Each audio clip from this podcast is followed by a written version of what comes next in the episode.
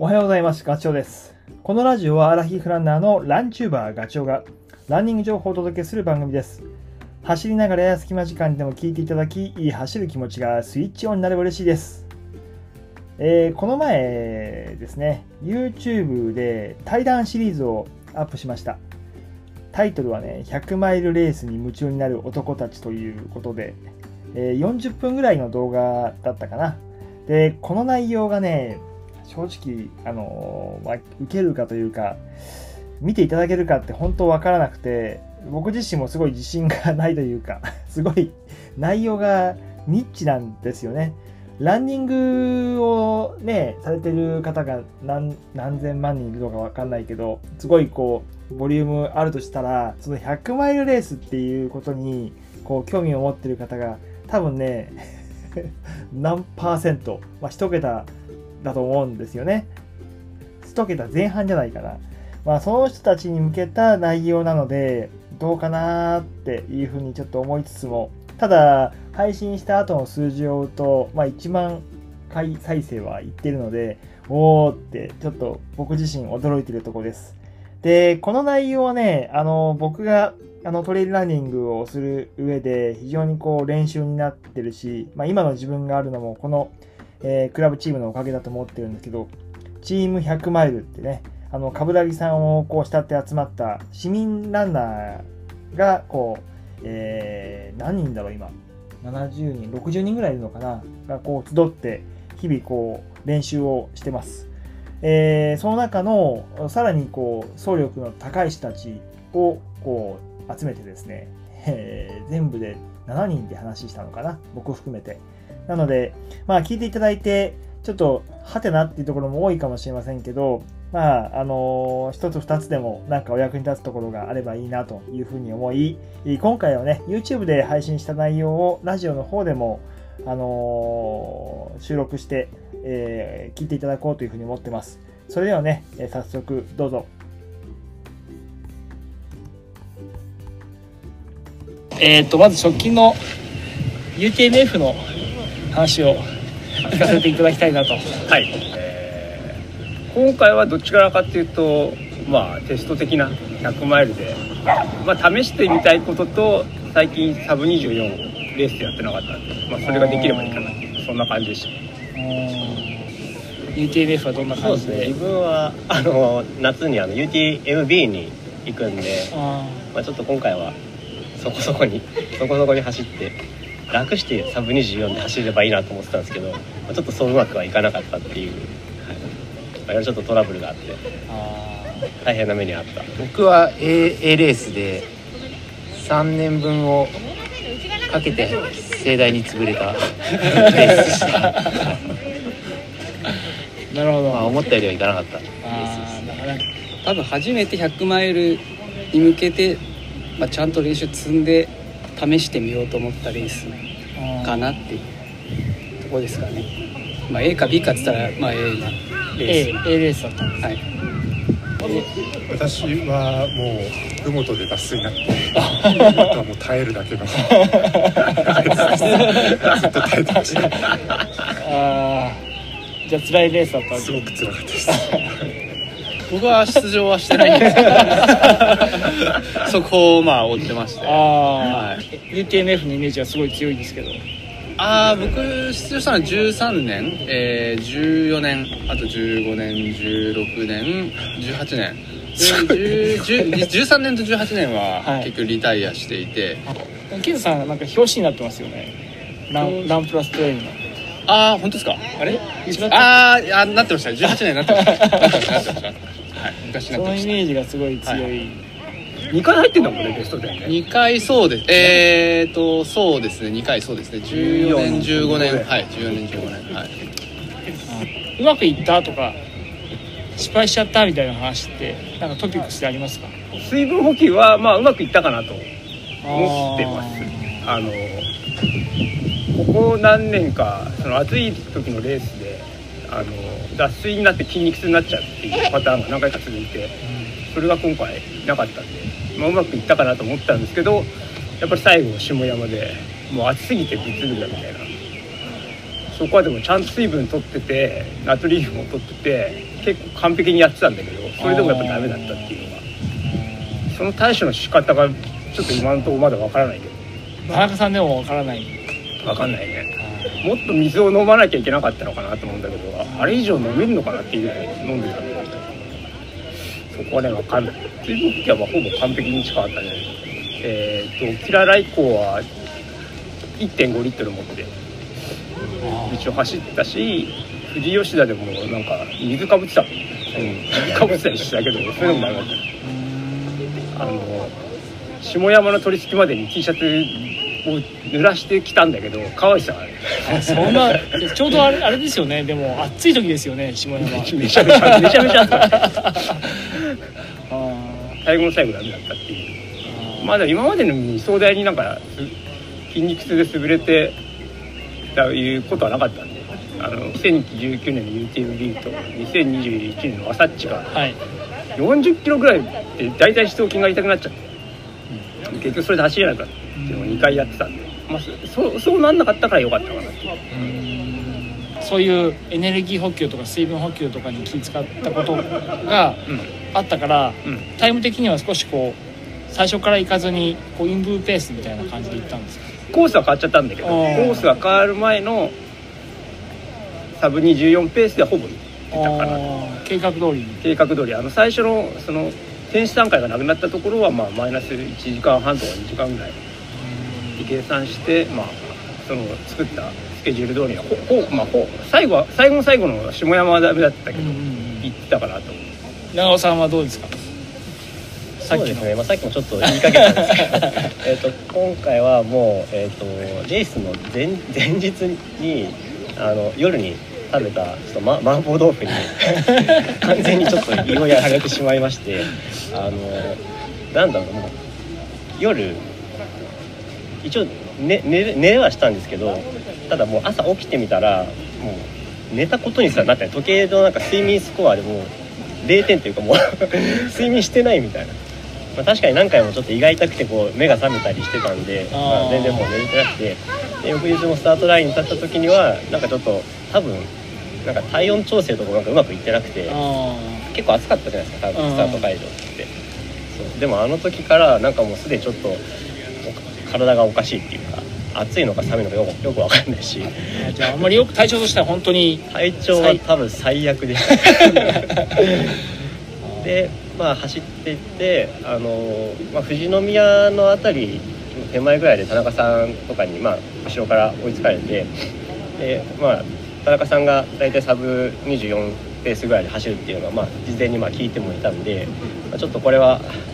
まあ、近くにいて心強いなと思いながら走ってってそしたらもう麓に行った時にはもう終わってたっていう。ああそうなんだ、はい、完全にちょっといろいろ終わっちゃってたんで。でそこからはもうあれですね。なんとか田中さんとか萩さんに拾ってもらって、まあ、命からがらちょっとゴールを目指したっていう。電車に乗ったって感じですか？電車に乗 そうですね。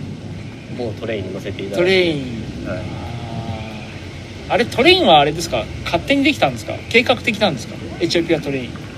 勝手かな？勝手ですねああのー、どこなんだっけなまあ元栖あたりまでその3人でバックで行ってて、はい。でまあまあせっかく3人だからまあ俺としてもじゃあ引っ張るもかって言ってそのまま引っ張ってずっと行ったって感じ。へもうだかなりでも振り落とされそうでしたね最初の頃あそうなんだ。も う必死でしたまあ俺も A レースじゃないからいいしまあなんか別に一緒に走っても楽しいかなと思って。えすごい写真を見る限りでめっちゃ楽しそうな そんな感じで走ってました。楽しかったですね。楽しか楽しそう振り返ってみれば。なんか結構いろんな人にも言われましたけど、まあ、何年か経って10年後とか20年後にあの写真とか見直したら多分ちょっとグッとくるんじゃないかな。あれはすごいいい写真だね やろうと思ってできないしみんな。なるほど。だからまあ自分のレースだったかって言われるとまあちょっと、ん。あのまた違う面もあったんですけどまあでもトラブルがある中でもあ楽しませていただいたかな。と岩谷さんは？僕僕はでもあれですねなんだろう。2019年がの時に調子よくて、うん。で山中湖までは結構まあそれなりの順位で来てでぶっ潰れたんですよ。でもうそれを二度とやらないようにと思って、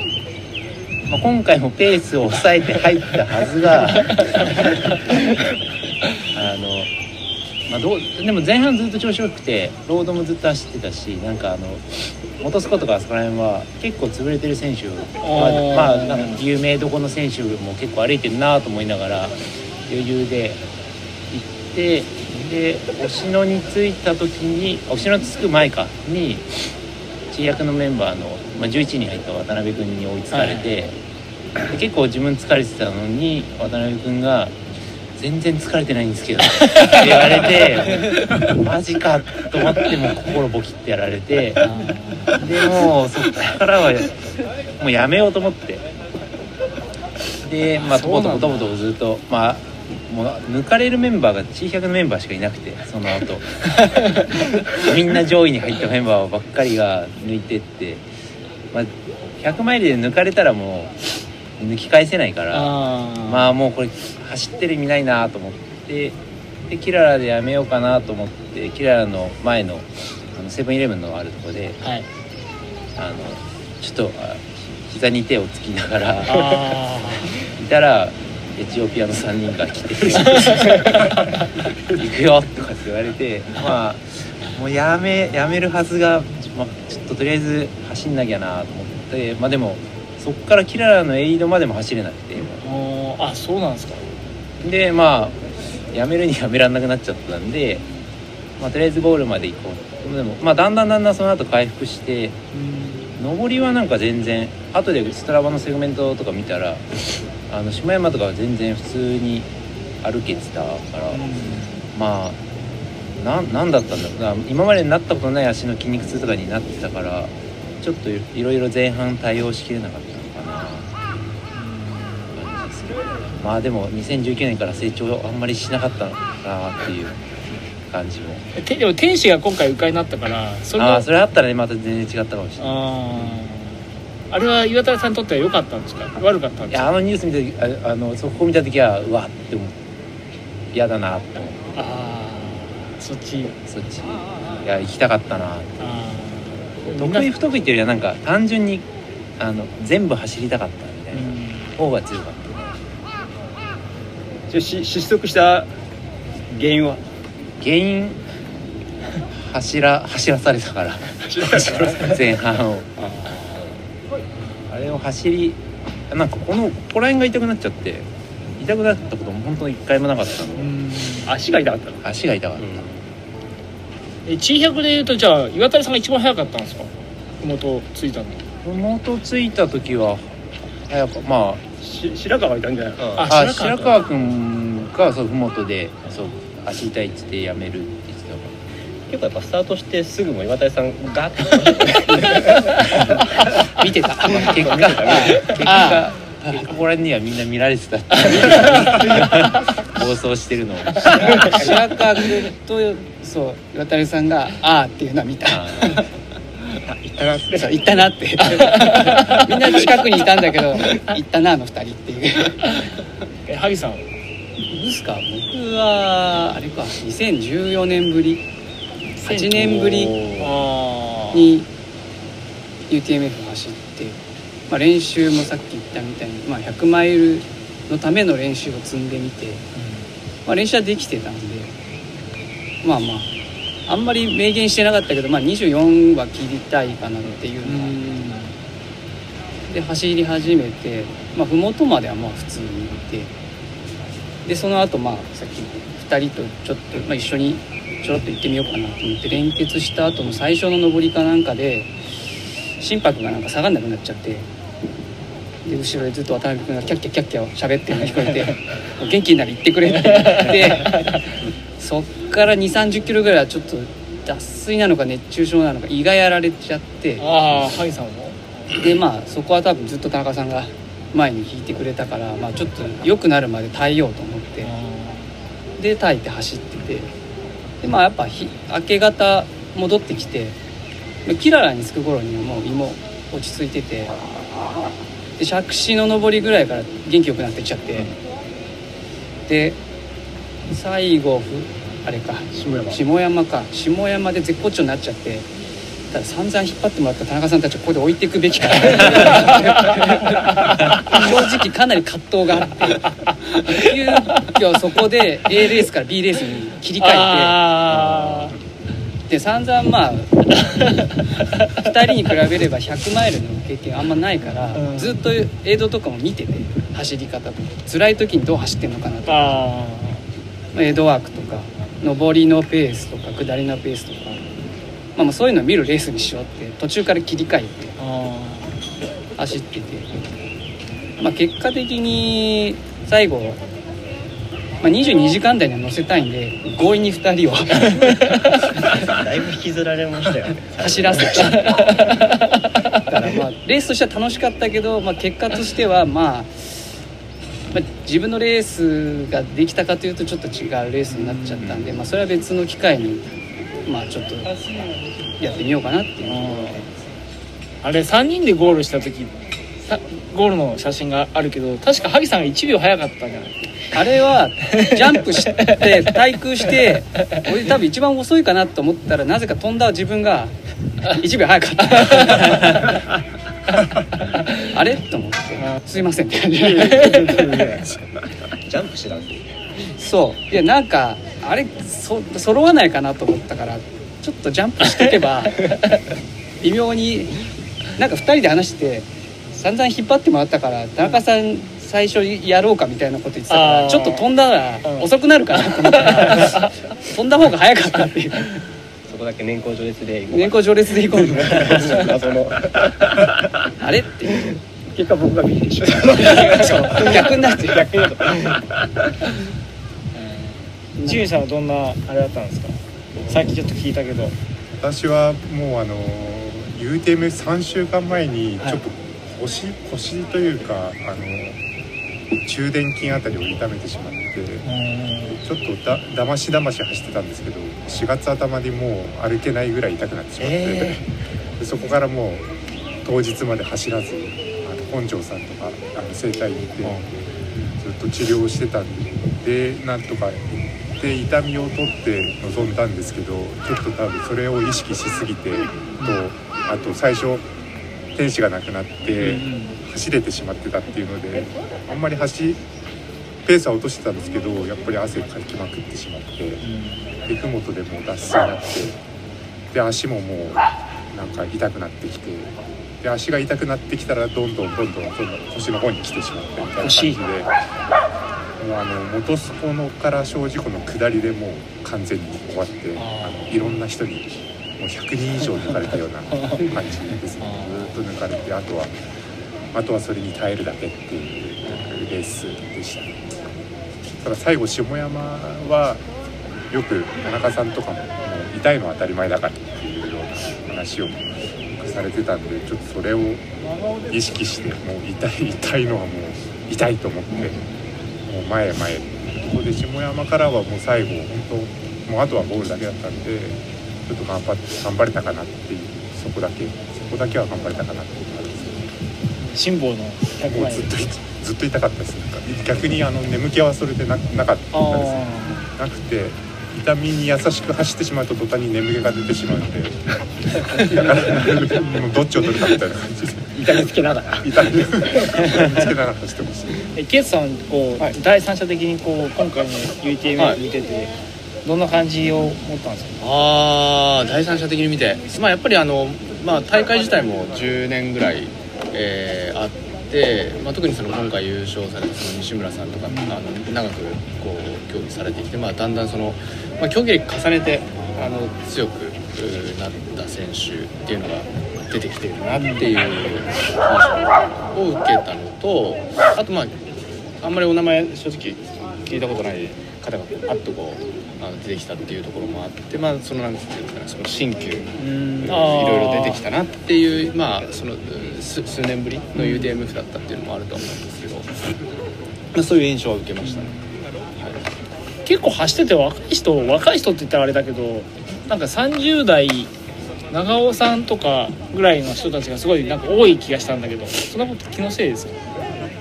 上位陣は割と自分と同世代の人が多い。ん。で、トップ10入った人ってまあ、西村さんも僕と確かはそんな面識ないですけど。40前後ぐらいの同じ方が多い年印象だですよね30だと自分と同じぐらいの世代だと結構やっぱ潰れてる人の方が多かったかもしれない。あ最初行っちゃって？どうだろうな。最後だと30後半40前半やっぱりうん強強い感じでした T100 の西方君とかじゃんあー。若い上位にいたの確かに確かにあれはもう西方君っていうジャンジャンルの人間だからね。だともさ吉村さんも30後半後半とかじゃあ続いてちょっと MF から話外れてなんかこう走る100マイルレースを多分皆さんこう目指されていてその時のなんかこうモチベーションみたいなのってどっから生まれてくるのかなって。やっぱ練習を続けていかないとそういうタフな体ってならないじゃないですか、あの走り続けていくためには。そのなんかこう気持ち的なところってどういうふうに作ってんのかなって田中さんとか。僕ですか？はい。僕はあれですね毎年あの出たいレースが、まあ、ウエスタンステーツとハードロックに出たいので、まあ、毎年必ずそのクオリファイを一つはクリアしたいなっていうのがまずありますでその中で、まあ、自分の中で A レース、まあし、をいくつかピックアップして、えーそれに向けて練習を日々するっていうのが、まあまあ、ルーティンですよねまあ、あとはアメリカ行ってバックルをもらいたいなというのがモチベーションです。はい。田中さんは日本のレース最近出てまあ UTMF 出ましたけどそうですね。去年は一回も出てないです。海外の方に目がやっぱりで、それに向けてまあだから結果を出すために毎年トレーニングをするっていうそういうルーティンですね。飽きることもなく飽きることもなく。田中さんはいつぐらいから走られたんでした僕ですか？トレラン始めたのは2012年ですね。今11年目、まあ10年経った感じですね。はい大学の友人がその UTMF に出て UTMF に出てみたいっていうのがまずはああり、まあ、それとあと、まあ、チーム100万入って、まあ、アキレウスになりたいっていうまあ、その2つぐらいがあって、まあ、実はもう両方とも叶えちゃってる。ん でまあ当初の目的はもう多分達成できててで今はそのどっちかとウエスタンステースかなと思ってます、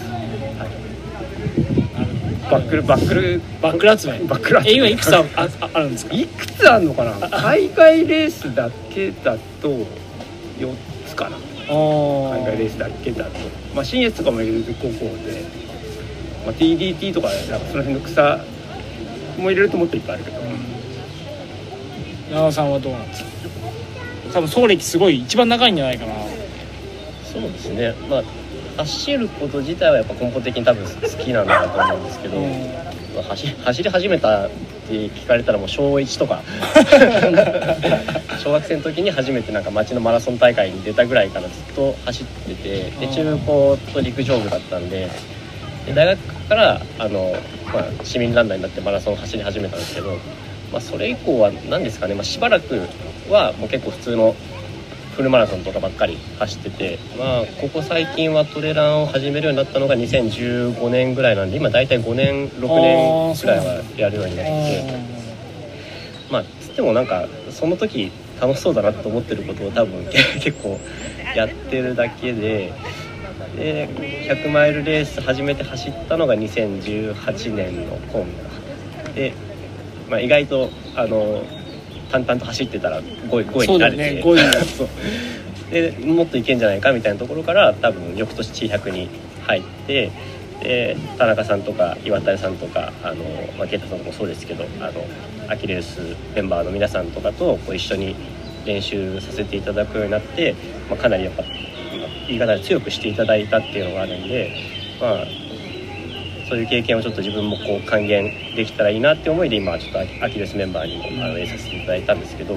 まあ、かといって、まあ、ただ100マイルすごい面白いんですけど100マイルレース以外の、まあ、トラックとかあの他のジャンルも走ることに関してはもう全部好きなんで 走って、まあ、うまい酒飲めればいいかなっていうものがずっとモチベーションなのかな。まあ、だからまた今度 UTMB 走りに行って、まあ、UTMB も結構やっぱトレランの始めてからで言えばやっぱ大きい目標っていうか憧れの多分レースなので、まあ、それをちょっと走ってみて、まあ、世界との差をこうまたちょっとまざまざとこう感じてまた自分がどうしたいって思うかはちょっとまだ分かんないですけど、まあ、一つのちょっと区切りにはまたなるのかもしれないなと思ってるんで、まあ、ちょっと8月に向けて一生懸命やるっていうのが今モチベーションかなって。順番に行っちゃうけど岩谷さんはどうなんですか？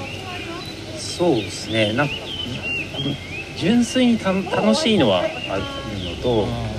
まあ結構この1年はなんか、まあ、ここら辺の人たちとみんな一緒に走っててあの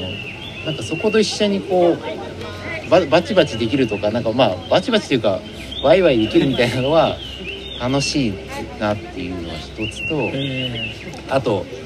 まあ、普通に峠走とかだったら全然かなわないメンバーなんででも100マイルっていうレースだとまあいけるかもっていう、まあ、どっかしらではこう思ってるところがあって、まあ、それがうまくはまればで結果に出ることもあるし、まあ、今回みたいに出なかったこともあるしっていうところがなんかその100マイルやることの魅力みたいなのと、まあ、あとやっぱりなんか今回もまあ高い目標だけど10位まで入りたいなと思っててあのなんかまだ見てない世界がありそうな気がしてまあ100マイル走ろうと思ったのもなんか最初にランブラーさんかなんかのブログを見てもうなんか頭おかしい人いるなと思ってたんですよ。なんでこんな辛いことをやってんだろう。でもなんかその世界を一回見てみたらなんか違うかなみたいなのを思っててで今も100マイルをずっとやってて、まあ、一瞬見た時とかもなんか自分の中でもあるんですけど、まあ、まだまだ見てないこうあのトップの選手とか、まあ、トップじゃなくてもいいんだと思うんですけどこう自分を出し切って見える世界みたいなのがあるんじゃないかなと思うと MF 走ってる瞬間のこのなんか今の自分の感じとかは、まあ、この3年間の練習があったから今こういう感じに自分が今なってんだなみたいなのがあるんで、まあ、それを味わいたくてこうあの日々の練習はやってる。じゃあそれが積み重なっていくんだもっと。なんかそうそうですよね、まあ、今回あの同じ地100で入っあの上位に入った吉村さんとかは同じタイミングで地100に入っててあ同期なんだ同期。でやっぱ吉村さんとかを見てるともうもうそこで積み上げてきたものの差が一個一個のパーツはそんなに大きくないんだけどもう絶対的に大きいっていうなんかあのその凄さを圧倒的に見せられたっていう感じはしててまあなんかそれってすごいなっていうふうにはもうまたそれを同じ声だと思ったら5年6年かかるわけでなんかそうそういうのが100マイルにはなんかありそうな気がするな萩さんはどうですか？岩谷さんと同い年ですか？いや僕は1個下かな。2011年のモンブランとかいわゆる激走モンブラン世代であ1回もう走って、まあ、MF の第1回から3回まで走ってて多分この3人よりかはちょっと先に100マイル自体はあ1回味わってて1回フェードアウトした組っていう フェードアウトしてる最中にこの辺のメンバーが「俺なんかすごい速くなってるな」みたいな感じ？でももうフェードアウトしてたから別に速くてもあんま別に悔しさとかもないしああすごいなぐらいな感じだってまあやってたんですけど。あんまり100マイル走また走る気なかったですよね。あなかった？全然なくて。でまあ別にさっきの長尾君の話じゃないけど、まあ、ランニングトラックも好きだし、まあ、ロードのマラソンも好きだし、まあ、スカイ系も出てたりもしたしでまあロングもやってたから特にどこのジャンルっていうのはなかったんですけど、まあ、年も年だったんでもう伸びないかなと思ってたら記録会に出たら意外とタイムが上がっててそれが楽しくなってきちゃってどんどんどんどんタイム上がっていくからあまだこの年でも伸びるんだと思って、まあ、ちょっと走力ついたから激坂とか、まあ、峠走とか、まあ、余裕だろうと思ったら、まあ、案の定ボコボコにされて、まあ、そのぐらいが楽しくなってきてで岩垂さんの話につながるとちっちゃいパーツをちょっとずつ集めるのがだんだん楽しくなってきてで結構人に影響されやすいから、まあ、みんな100マイル出るのはもう一回やってみようかなっていうち今地百の話がすごい出てたんですけど地百って皆さんにとってどんなあのなんだろうなものなのかって地百入ったら知り合いと練習方法わかるかなっていうのがきっかえ地百入ったのいつですか？け2013年。2013年。一番最初。あー。えいつ地百ってできたんですか？2013年。えい一期生ですか？一期生。そうなんだ。本圭太君が一期あ生そうそうその時は何人だったんですか？いや人数は多分20人ぐらい。同じぐらいですか？あちょっと今より少ないですかね、えそその時からやっぱりウサギとカメってあったんうですか？さぎとかですよ。あアキレスかあアキレス。ケイさんはアキレスだったんですか？いや「ラビット!」で一緒にあその時のアキレスって誰だったんですか？小島さん。うん山谷さん。山谷磯さん。磯あー。トモさんも。トモさん。あと小川颯太さんがたまに来てた。ああ小川そそうですね。ソートさんもいましたね。すごいメンバーですねでもうずっと今炭酸一回離れましたよね。2015年の時に一回やめた、でまた帰ってきた。まあ、結果出してアキレス入るから。あでこれからもずっとですか？まあ自分の練習にもなるから思いながら。はい。え長尾さんは？地100入ったよねどうどうすれば100マイル強くなれるのかってやっぱよよくわ分かんなかったんでやり方も分かんなかったんでえっ、とまあ100マイルで強くなるっていう歌ってるチームに入れば、まあ、やっぱりいろいろ経験されてる方も多いしやっぱ自分一人で年間に100マイル5本10本走るってやっぱやっぱりできないじゃないですか。確かにね。だからやっぱりそこでいろんな方にいろんな話を聞いて、まあ、まあ近道したいじゃないですけどやっぱりなんだろうそういうメソッドを教えていただいた上でやってた方があのより、まあ、効率的に強くなれるんじゃないかなって思って入ったのが自分はきっかけ、まあ、あとはやっぱり練習を一緒にする仲間が、まあ、主にもう皆さん今地百のメンバーになになってるんですけどルイは友を呼ぶじゃないですけど。こんなに100マイル速く走りたいっていう思いだけでこうやってる人たちあんまりいねえだろうな。そうだよね。だから今後も多分このチームにはお世話になり続けるんだろうなと。冠城さんの存在ってどんな感じですか？やっぱり。レジェンド。まあそうだシンボル。まあ神ですから。神ですから。神さん冠城さんから学んだことって。ですか僕ねその T100 の前の前身の冠城セミナー上級中級とか初級とかから出てたんで。そっからいたんだ。まあ本当に冠城さんが MB で入賞してたとした時3位とか入ってた時も本当にバリバリのバリバリの時だった時から比べると、まあ、今はすごい教え情報っていうかさメソッド教えてくれるんだなっていうなんだろう違いは T100 入ってあ思ったかな。あの当時はもう本当まあ冠城さんのもう練習になってるのもあるからもうとにかくついてこいみたいな。えその時冠城さん何歳？40とか40まあ今の自分ぐらいだと。ああじゃあ乗りに乗ってる時だ。やってる時で。トレイルやってそこからロード入ったのも、まあ、全部冠城さん引っ張って後ろ振り返ってついてきてるって誰もついてきてないのにそのまま行っちゃうみたいな。そういうぐらいの時。岩谷さんは冠城さんのなんかこう印象というか。そうですね。まあでも存在は。T100 の存在とまあ冠城さんの存在がほぼ一緒で、うん。もうあのチームに入ったら体壊れるっていう噂を聞いてたから、あの入るという怖怖くて T100 に入る前に僕もなんだっけな冠城祭りでしたっけ？なんかああみたいな。なんか年に1回ぐらい3回。1月とか2月ぐらいにやってでそれでちょっと様子を見ようと思って1回行かせてもらってまあなんかなんとかなりそうだなと思ってでも僕が入った頃の冠城さんはやっぱりなんかちょっと鬼鬼軍曹みたいななんかそんな印象はすごいあって別に怖い人でもないし、あれなんですけどなんかもう練習会一回一回が前日とか行きたくないなっていう感じで週末迎えるみたいな。え岩谷さんもそういや毎回緊張してだし、まあ、あとすごい覚えてるのは啓太さんに合宿の時に MF の前からそう。いや MF の時になんか夜のミーティングかなんかで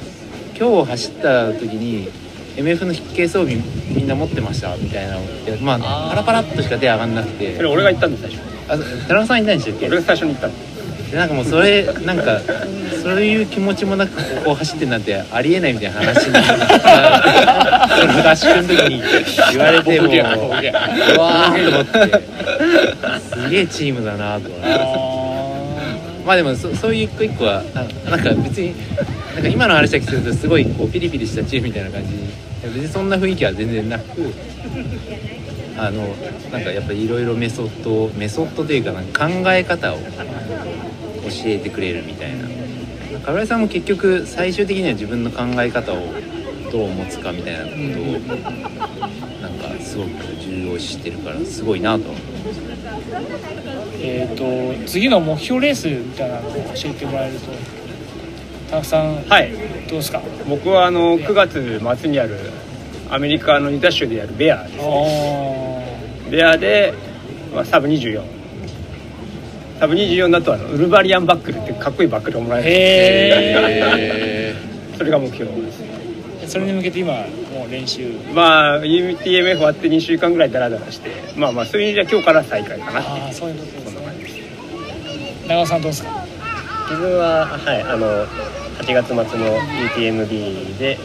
まあ、ちょっと初めての海外レースなんで、まあ、ちょっとどうなるかわかんないんですけどまあ、とにかくあの前夜にえらいもの食わずにちゃんとした状態でスタートラインに立って、まあ、完走したいなと思ってます。あとはちょっとトレランじゃないですけどマラソンでやっぱりちょっとその2時間半とかあの辺りをちょっとターゲットにそっちのロードの走力を磨いていけたらいいなと思ってます。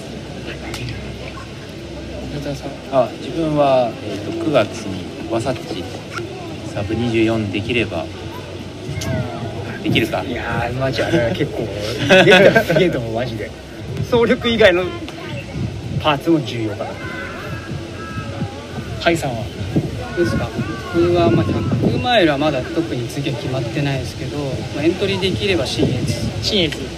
な。かまあコービーか。コービー？コービーはちょっと考え中ですけどで頑張ろうかなと、まあ、あとはまあ自分ももうマラソンマラソンというかまあちょもうちょっとトラックもトラック遅くなるよってトトレイルやるとって冠城さんに言われたんですけどトレイルやってた方がトラックのスピード上がったんでなぜか。あ坂ばっかやってた方が上がったんでそっちはそっちでちょっと楽しむ程度にやって40代で15分切りたいなって。すごい。15分ギリはい。3分切りをまでやってみたいっていうのはそれは100マイルとは別で楽しみたいのはあります。ジミーさんは？私は御嶽100マイルああもうすぐじゃないですか。あ100万100万出んの100マイル頑張ります。頑張りましょう。田中さんも100マイル下も出ます俺も100万ちゃうんだ。俺は C, C ですしえ A ですねケイトさんは僕は2週間後の比叡山50マイルはい50マイル今年のメインおお完走ですね目標はとりあえず100マイルはまあちょっと予定はしばらくないのでまあちょっとそうですねどっかタイミング合えばいつかやってみたいなと思いましたはい、え今日は本当にありがとうございました最後にあれタフさん、はい。タイマータイマータイマーが大好きはタイムが大好き。はい。宣伝。はいあの ポッドキャストタイマーが大好きってあのいろんなゲストを迎えてやってるんで。はい。まああと一応オンラインコーチ。そうですよね。ホームページ作ったんだけどさ。お